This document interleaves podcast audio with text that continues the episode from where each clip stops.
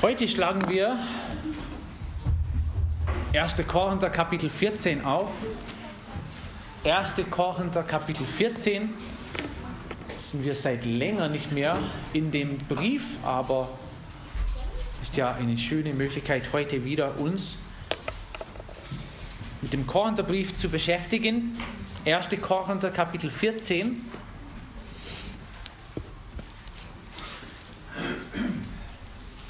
Und wir lesen erstmal Kapitel 14, Verse 26 bis 33.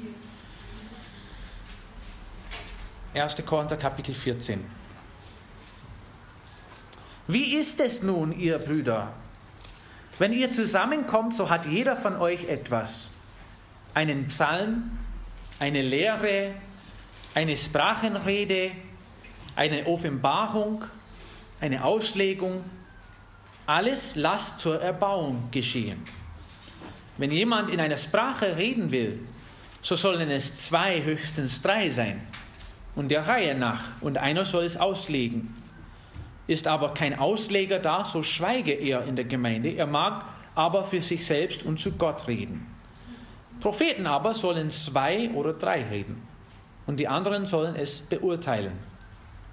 Wenn aber einem anderen, der da sitzt, eine Offenbarung zuteil wird, so soll der Erste schweigen. Denn ihr könnt alle einer nach dem anderen weissagen, damit alle lernen und alle ermahnt werden. Und die Geister der Propheten sind den Propheten untertan. Denn Gott ist nicht ein Gott der Unordnung, sondern des Friedens, wie in allen Gemeinden der Heiligen. Lass uns beten nochmal zusammen.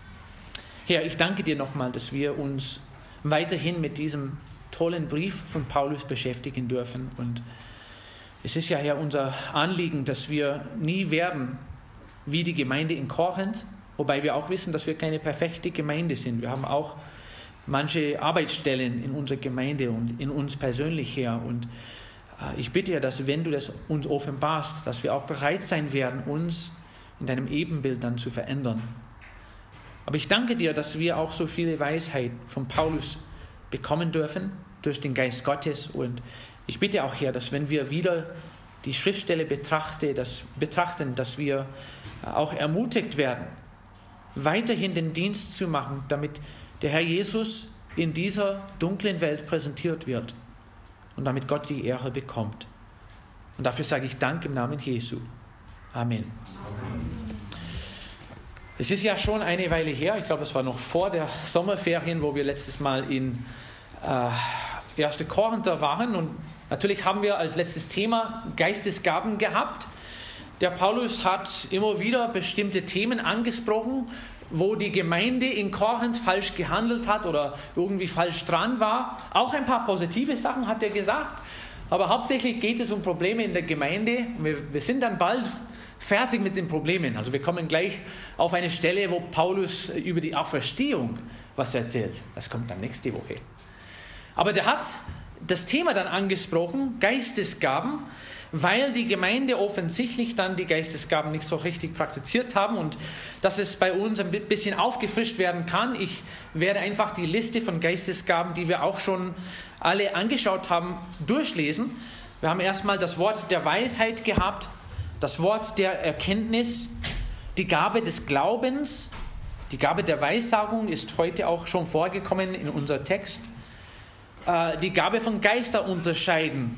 Wobei da kann man sagen, das soll jeder machen. Also jeder soll untersuchen und schauen, ob was richtig oder falsch ist. Aber es gibt bestimmte Leute in der Gemeinde, die das äh, besser machen können. Die haben schon eine Gabe dafür. Aposteln gab es, Lehrer, die Hilfeleistung, die Leitung. Und dann in der letzten Predigt haben wir uns mit den Zeichengaben beschäftigt, Wunderkräfte, Heilungen und Zungenreden. Und natürlich gehört auch zu Zungenreden die Übersetzung davon. Ziemlich viel haben wir schon aus 1. Korinther 14 geholt bei der letzten Predigt, also wir werden das nicht alles wiederholen. Äh, aber der Paulus selbst fasst es ziemlich gut zusammen. Vers 1, Kapitel 14 strebt nach der Liebe. Und natürlich dazwischen gab es Kapitel 13.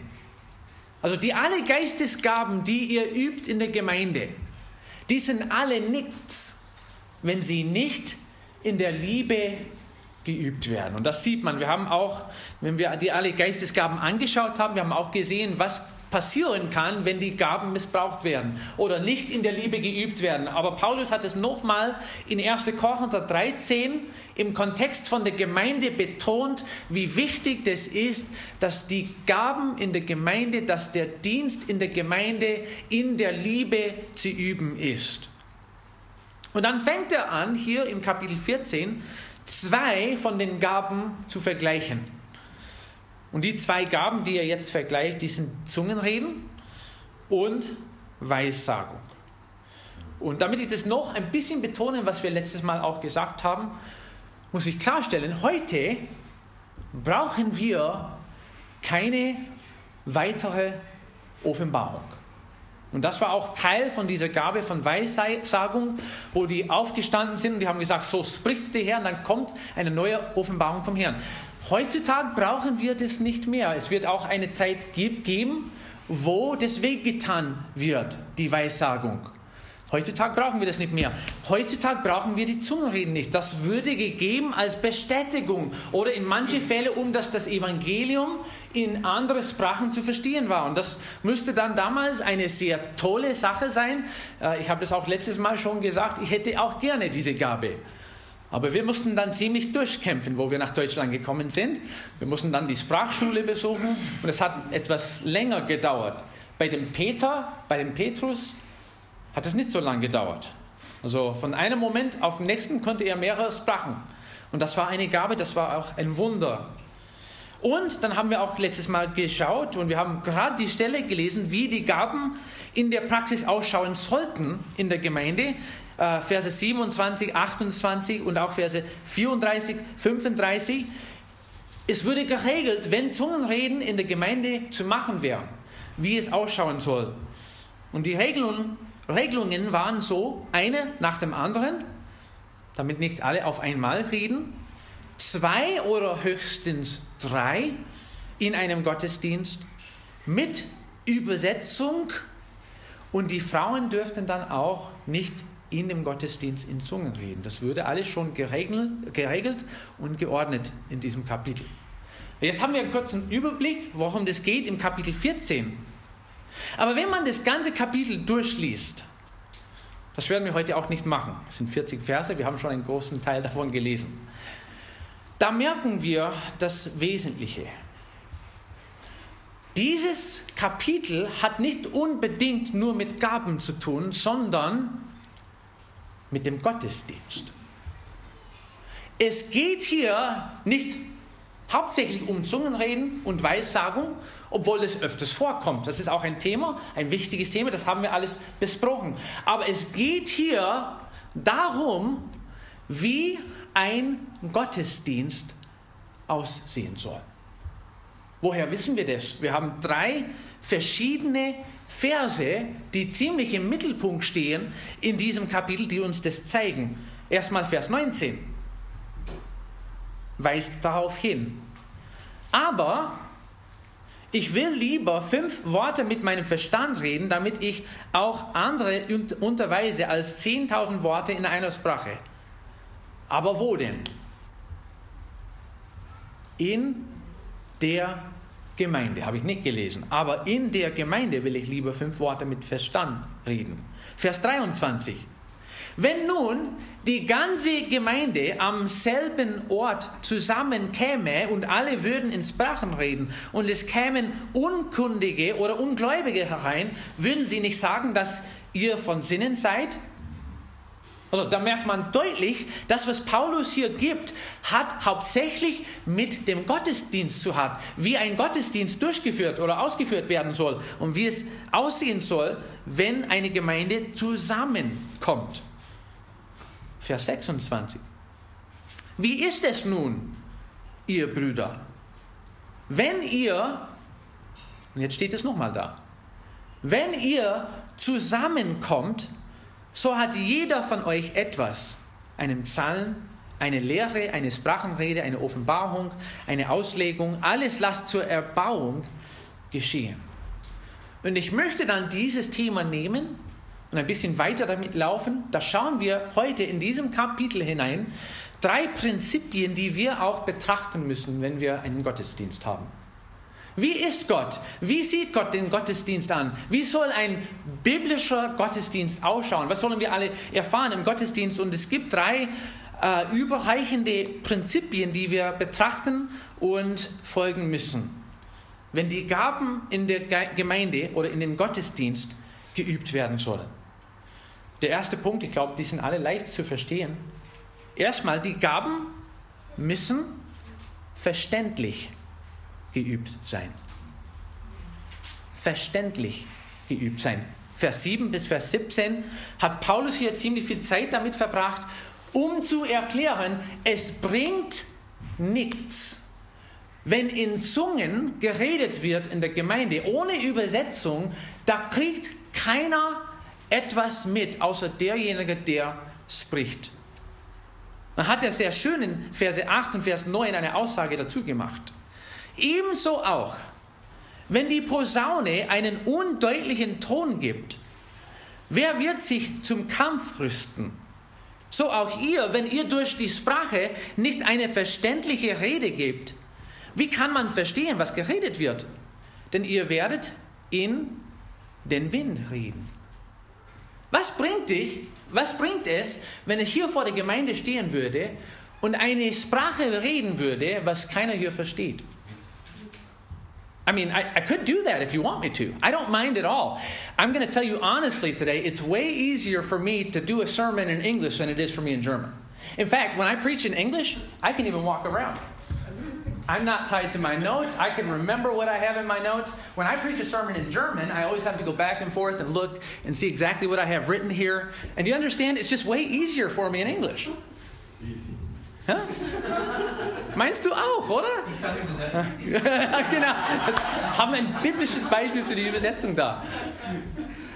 Aber was würde es bringen, wenn ich hier in einer deutschen Gemeinde aufstehen würde, wo vielleicht manche Englisch können, also ich habe das Gefühl, dass manche das verstanden haben.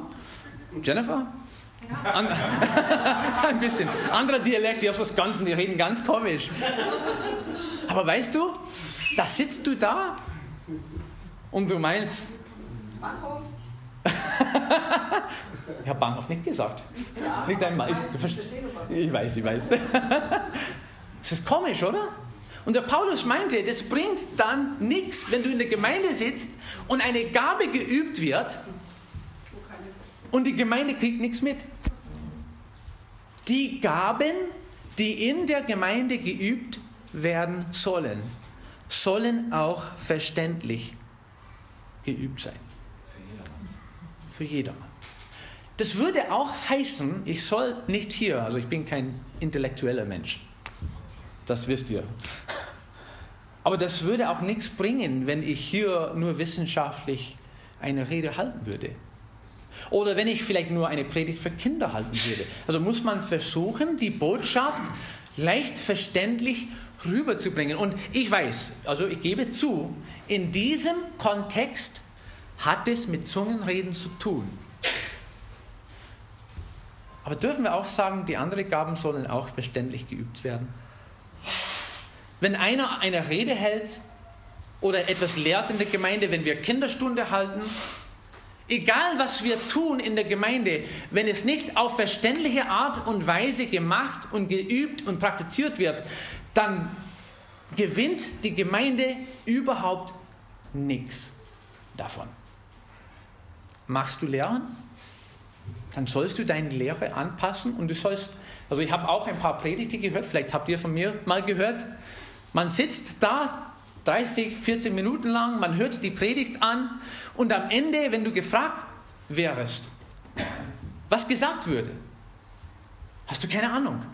Wer hat schon so eine Predigt gehört? Also vielleicht die Text, den Text hat man gehört, die Schriftstelle, und dann fängt der Prediger an und auf einmal ist der Weg und Punkt 1 und dann Punkt 17 und dann Punkt D und ist alles durchgemischt und da ist keine klare Botschaft da drin. Also nicht, dass ihr meint, es hat hier nur mit Zungenreden zu tun. Natürlich, in diesem Kontext ist es hier die Anwendung. Aber das bringt auch nichts, wenn wir was vor der Gemeinde machen oder für die Kinder machen und es nicht zu verstehen ist. Also alles, was wir tun, alles, was wir sagen, alles, was wir üben in der Gemeinde, soll eine Botschaft haben. Darf ich auch noch einen Bereich erwähnen? Musik. Das, was wir singen, soll eine klare Botschaft haben. Jetzt passt gut auf. Ich bin nicht einer, der sagt, alle neue Musik ist schlechte Musik. Ich mag auch manche neue Lieder. Aber dürfen wir ehrlich miteinander sein? Viele von den neuen Liedern, wenn du den Text liest, die haben keine klare Botschaft drin. Julia und ich, wir waren vor ein paar Jahren in einer Gemeinde es war eine moderne Gemeinde, es war eine schöne Gemeinde, wir lieben auch die Gemeinde. Aber die haben ein Lied gesungen in der Gemeinde, also die ganze Gemeinde von der Leinwand. Schönes Lied, die Melodie war spitze. Und es ist nicht übertrieben. Es kam nicht einmal das Wort Gott oder Jesus vor. Es geht um eine Beziehung und es hätte irgendeine menschliche Beziehung sein können. Ich liebe dich, und, und, und. Aber da war keine klare Botschaft drin. Ebenso auch, wenn die Posaune einen undeutlichen Ton gibt, wer wird sich zum Kampf rüsten? Wichtig ist es, dass alles, was wir tun in der Gemeinde, eine klare, leicht verständliche Botschaft hat, damit die Gemeinde dadurch profitiert. Und der Paulus hier hat dieses Beispiel von Zungenreden gebracht. Also, wenn die Sprache nicht zu verstehen ist, dann was macht ihr? Der sieht nur toll aus, der das macht, aber sonst hat die Gemeinde nichts davon. Die Gaben müssen verständlich geübt sein. Die Gaben müssen auch ordentlich geübt sein. Und das haben wir schon gelesen, Vers 33. Denn Gott ist nicht ein Gott der Unordnung, sondern des Friedens, wie in allen Gemeinden der Heiligen. Und wir lesen auch in Vers 40, lass alles anständig und ordentlich zugehen. Wie ist Gott von Natur aus? Nicht unordentlich. Nicht unordentlich. Genau. Dir macht alles nach der Reihe, also der ist nicht ein Chaot. Der hat alles schon, schon ordentlich geschaffen in den ersten sechs Schöpfungstage. Der hat alles toll gemacht. Wenn du in der Natur schaust, du siehst die Ordnung Gottes. Du kannst die Sterne nicht mal anschauen. Du kannst die Planeten nicht mal anschauen und dich nicht darüber staunen, wie ordentlich Gott ist und wie ordentlich er arbeitet und was er alles gemacht hat. Wenn du diesen Kreislauf von der Natur anschaust, also wer ist was und, und wie die Natur also miteinander arbeitet und wie es miteinander verbunden ist, Gott ist ein Gott der Ordnung. Und Paulus wollte das hier auch betonen, weil offensichtlich hat die Gemeinde in Korinth manche sehr unordentliche Gottesdienste gehabt wo mehrere Leute auf einmal gesprochen haben oder geschrien haben oder in Züngen geredet haben oder eine Weissagung fortgebracht haben oder was weiß ich, aber da waren viele Sachen in den Gottesdiensten, wo Paulus gesagt hat, hey, das ist nicht gut. So ist Gott nicht. Gott ist nicht ein Gott der Unordnung, sondern des Friedens. Wie ist der Teufel aber? Was ist ein Ziel vom Teufel? Also ich sage euch nicht, dass ich meine, dass der Teufel unordentlich ist. Also der kann auch ordentlich arbeiten. Aber der heißt auch der Durcheinanderbringer. Der versucht, alles zu widerstreben, was der Herr macht. Und das heißt, wenn Gott für Ordnung ist, ist der Teufel automatisch dagegen. Weil Unordnung gegen Gottes Plan ist und gegen Gottes Plan arbeitet. Und das sieht man auch in der Schrift. Hat Gott wirklich gesagt und er strebt immer gegen Gottes Wort. Aber Gott ist ein Gott der Ordnung, der ist kein Gott der Willkür. Aber wenn wir mal schauen in Jakobusbrief Kapitel 3 und Vers 6 sehen, wo Neid und Selbstsucht ist, da ist Unordnung und jede böse Tat. Unordnung ist ein Zeichen von Neid und Selbstsucht. Okay, das hast du einfach so ausgedacht. Nein, steht genau in dem Vers, wo Neid und Selbstsucht ist, da ist auch Unordnung und jede böse Tat. Ist ein Zeichen davon. Gott will auch, dass wir Ordnung haben in unserem Leben. Er will auch vor allem, dass wir Ordnung haben in den Gottesdienst. Und wir sollen dieses Bild von Gott in uns sichtbar haben. So soll euer Licht leuchten vor den Leuten, dass sie eure guten Werken sehen und euren Vater im Himmel preisen. Also wenn wir unterwegs sind, wenn die Welt uns anschaut, dann soll es auch klar sein, wir sind im Auftrag vom Herrn und die sollen dann Gottes Ordnung in unserem Leben sehen. Und jetzt eine Frage. Schauen wir nochmal Vers 33 an und ich stelle eine Frage, was leicht aus diesem Vers beantwortet werden kann. Was ist das Gegenteil von Unordnung? Jetzt pass auf, bevor du irgendwas sagst. Natürlich würde man dazu neigen zu sagen Ordnung. Unordnung, Ordnung, die sind Gegenteil. Aber was ist das Gegenteil von Unordnung, wie es hier in diesem Vers steht? Frieden. Frieden. Frieden. Der Friede ist in der Natur Gottes. Und ohne Ordnung gibt es auch keinen Frieden. Woher weiß ich das? Römer Kapitel 15, Vers 33. Der Gott des Friedens sei mit euch allen. Amen. Ich mag das besonders, 2. Thessalonicher Kapitel 3 und Vers 16. Er aber, der Herr des Friedens, gebe euch den Frieden alle Zeit und auf alle Weise. Weise. Der Herr sei mit euch allen. Stell dir mal vor, du fährst jetzt nach Regensburg. Ich habe fast Kentucky Fried Chicken gesagt, das heute. Das lasse ich heute raus. Du fährst zum Donau-Einkaufszentrum. Und da ist immer Verkehr, oder? Also fährst du mal vor Weihnachten zum Donau-Einkaufszentrum und du fährst an einem berühmten Restaurant vorbei, dann links an dieser Ampel. Stell dir mal vor, was passieren würde, wenn da die Ampel nicht funktionieren würde. Und von beiden Seiten nur grün angezeigt wird. Wer hat schon sowas erfahren? Ich bin in New York City gefahren und da war die Ampel doch rot, aber das war nur eine Empfehlung, weißt du? rot heißt erstmal schauen, dann Gas geben, wenn du überhaupt erstmal geschaut hast. Und wo es keine Ordnung gibt, also wo es keine Regelung gibt, wo es nicht organisiert ist, gibt es auch keinen Frieden. Also fährst du mal nach Italien und dann erfährst du, wenn du in Rom bist, ich war selbst nicht da, weil Julie ist mal nach Italien gefahren, hat eine Reise gemacht, einen Ausflug in Rom. Sie ist mit dem Auto gefahren und sie hat gesagt, das ist noch schlimmer wie New York City. Die haben keine Regeln, die machen alle, was die wollen und da ist Friede überall, überall oder? Nee, was hört man, Viktor? Ja, nur die ganze Zeit. Schau mich an, ich will hier rein. Unordnung, ein Mangel an Frieden. Wie stellt Gott den Gottesdienst vor? Ordentlich. Der will nicht, dass jeder auf einmal redet. Der will, dass es einfach einer nach dem anderen, damit die Botschaft deutlich zu verstehen ist damit die Leute in der Gemeinde, damit Gottes Kinder erbaut werden. Und da kommen wir gleich zu unserem letzten Punkt. Erstmal, die Gaben müssen verständlich geübt sein. Die Gaben müssen ordentlich geübt sein.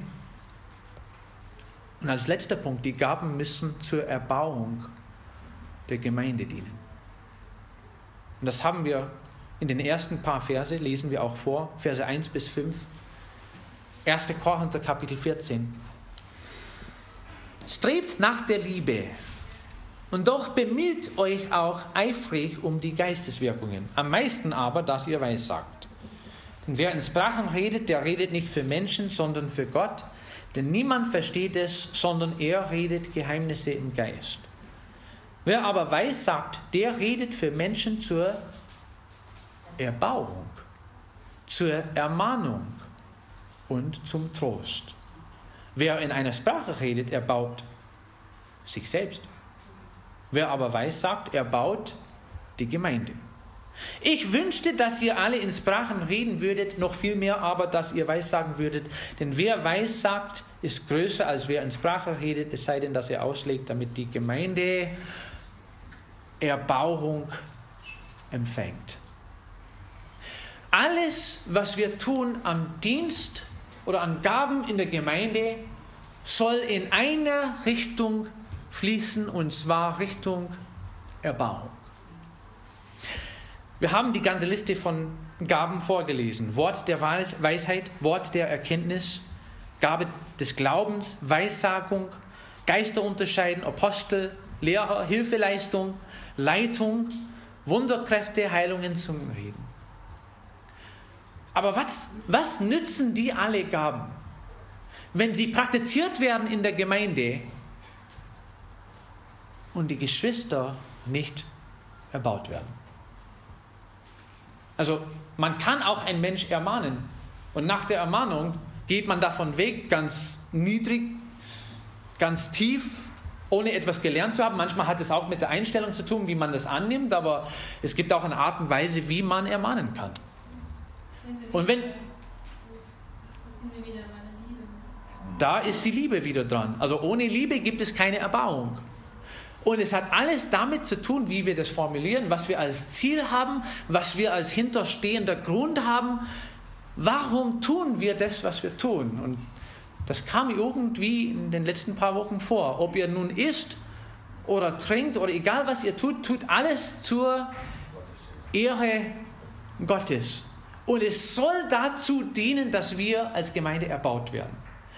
Ich möchte heute zum Schluss in der Predigt einfach einen Haufen Bibelstellen vorlesen, damit wir verstehen, wie wichtig das ist, dass wir einander mit den Geistesgaben, mit den Diensten der Gemeinde erbauen. Und falls jemand mitschreiben möchte, habe ich die alle Stellen hier, okay? Wenn du die Stellen schreiben möchtest, dann müssen wir nicht alle aufschlagen, ich habe die alle hier in meinen Notizen. Ich lese einfach vor, was Gott von der Erbauung in der Gemeinde hält. Wir fangen mit 1 Timotheus Kapitel 1 und Vers 4 an. Und die sich auch nicht mit Legenden und endlose Geschlechtsregistern zu beschäftigen, die mehr Streitfragen hervorbringen als göttliche Erbauung in der Gemeinde, im Glauben. Das Endziel des Gebotes aber ist Liebe aus reinem Herzen und gutem Gewissen und ungeheucheltem Glauben. Weißt du, es gibt auch Themen, die wir ansprechen können in der Gemeinde, die nicht zur Erbauung dienen und die irgendwie vermieden werden sollen. Und wenn es so ein Thema ist, dann kannst du es einfach lassen. Es dient nicht zur Erbauung. 1. Korinther Kapitel 10 und Vers 23. Alles ist mir erlaubt, aber es ist nicht alles nützlich. Es ist mir alles erlaubt, aber es erbaut nicht alles. Paulus hat gerade eine tolle Stelle über Freiheit in Jesus geschrieben. Und was wir tun dürfen. Und er sagt, es ist mir erlaubt, aber nicht alles erbaut. Und wenn es nicht erbaulich ist, lass lieber die Finger weg. Römer Kapitel 15, Verse 1 und 2. Wir aber, die Starken, haben die Pflicht, die Gebrechen der Schwachen zu tragen und nicht Gefallen an uns selbst zu haben, denn jeder von uns soll seinen Nächsten gefallen zum Guten zur Erbauung. 2. Korinther 12, Vers 19. Meint ihr wiederum, wir verteidigen uns vor euch, vor dem Angesicht Gottes, in Christus reden wir, und das alles, Geliebte, zu eurer Erbauung. Überlegt mal, was der Paulus alles an der Gemeinde in Korinth geschrieben hat. Das hat er alles zur Erbauung geschrieben, damit die wieder aufgebaut werden. Epheser 4, 11 und 12. Und er hat etliche als Apostel gegeben, etliche als Propheten, etliche als Evangelisten, etliche als Hirten und Lehrer zur Zurüstung, Zurüstung der Heiligen für das Werk des Dienstes, für die Erbauung, Erbauung des Leibes des Christus. Epheser Kapitel 4, Vers 16. Von ihm aus vollbringt der ganze Leib, zusammengefügt und verbunden durch alle Gelenke, die einander Handreichung tun nach dem Maß der Leistungsfähigkeit jedes einzelnen Gliedes, des Wachstums des Leibes zur Erbauung oder zur Auferbauung seiner selbst in Liebe. Epheser 4, Vers 29. Kein schlechtes Wort soll aus eurem Mund kommen, sondern was gut ist zur Erbauung, wo es nötig ist damit es den Hörern Gnade bringe. Oh, das ist aber ein Maßstab, oder? Alles, was aus meiner Mund fließt, soll lieblich sein und zur Erbauung dienen. 1. Korinther 8, Vers 1. Was aber die Götzenopfer angeht, so wissen wir, wir haben alle Erkenntnis.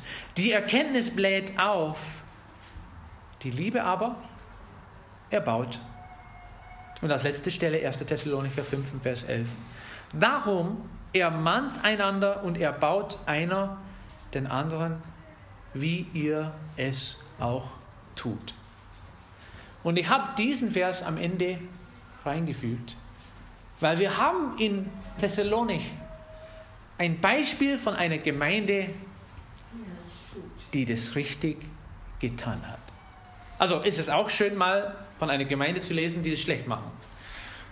Da denkt man vielleicht, okay, wir sind nicht so schlimm, aber vielleicht meint man, das, was vorgegeben ist in der Schrift, das ist nicht machbar. Also alles in Liebe reden, einander erbauen immer. Also was soll das? Wir sind Menschen, oder? Gott hat uns so geschaffen mit dieser Persönlichkeit, die wir haben. Und er will aber auch nicht, dass diese Persönlichkeit so bleibt, wie sie ist. Und er schreibt an die Gemeinde in, Koren, äh, in Thessaloniki, Thessaloniki, das habt ihr gut gemacht macht weiter so. Und das finde ich erbauend. Gott gibt Gaben in die Gemeinde. Nicht damit wir groß werden, nicht damit wir angeschaut werden oder dass die Menschen viel von uns halten, sondern dass wir einander dienen und erbauen im Glauben. Und er will, dass diese Gaben in der Gemeinde, in den Gottesdienst und im Rahmen von der Versammlung praktiziert werden. Lass uns beten. Herr, ich danke dir so sehr für das, was du in der Gemeinde machst. Wie schön war das, wo Jesus gesprochen hat und gesagt hat, ich werde meine Gemeinde bauen. Und hat er gleich angefangen und er ist ja tatsächlich das Fundament der Gemeinde. Wir werden auch nächste Woche die Auferstehung anschauen, was Paulus davon gehalten hat und warum das so ein wichtiges Thema ist. Aber ich danke dir, dass wir auch eine Gemeinde haben, wo Jesus als Mittelpunkt dargestellt werden darf, Herr. Und es ist ja mein Bitte als Pastor, es ist mein Anliegen, dass wir miteinander auf eine übernatürliche Art und Weise umgehen werden. Dass wir tatsächlich überlegen werden, bevor wir reden bevor wir irgendwas sagen oder Fragen stellen. Dass wir alles in Liebe tun, was wir tun. Nicht aus Pflicht, sondern in Liebe. Und dass dadurch wir auch in unserem Glauben wachsen dürfen, Herr. Ich danke dir sehr für unsere Geschwister, Herr.